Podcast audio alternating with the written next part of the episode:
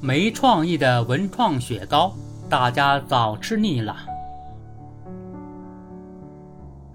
当前正值旅游高峰，各大景区又现从人众模式，文创雪糕迎来销售旺季。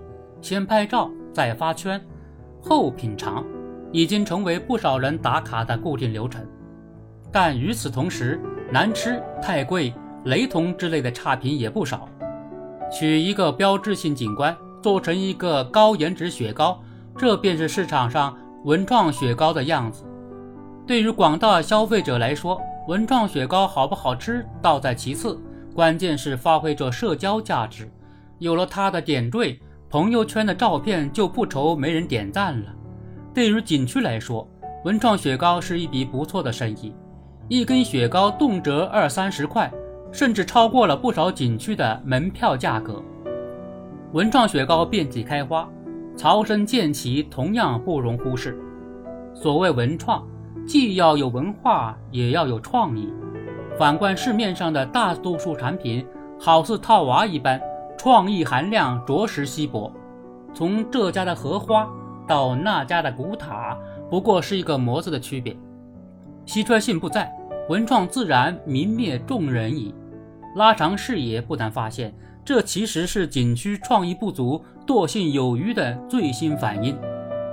回想这些年，从湘绣、苏绣、蜀绣等南方景区扎堆，到胶带、书签、冰箱、贴旗、满礼品柜台，哪个不是一家创新，多家模仿？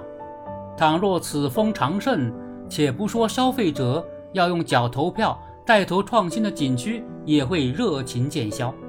观察近些年的旅游市场，文化加是一大趋势。诗和远方更好连接，不仅给游客带来新体验，也带动形成文旅市场新的增长点。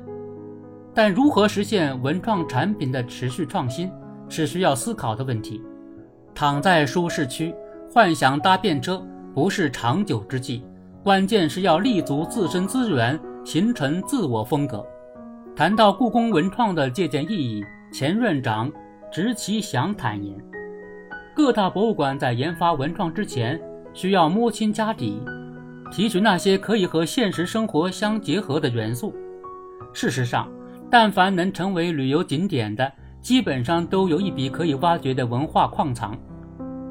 希望更多景区能够沉下心来，用心从自己的家底中寻找创新的可能。这或许需要一个打磨的过程，但引领风尚的收益。一定大过盲目跟风。文创产业最典型的创意密集型产业，一款现象级产品的诞生离不开创作者的钻研和智慧。提高知识产权保护水平，是对这些深耕者的必要保护。一定程度上，也将倒逼更多从业者摒弃浮躁，老老实实挖掘自己的潜力。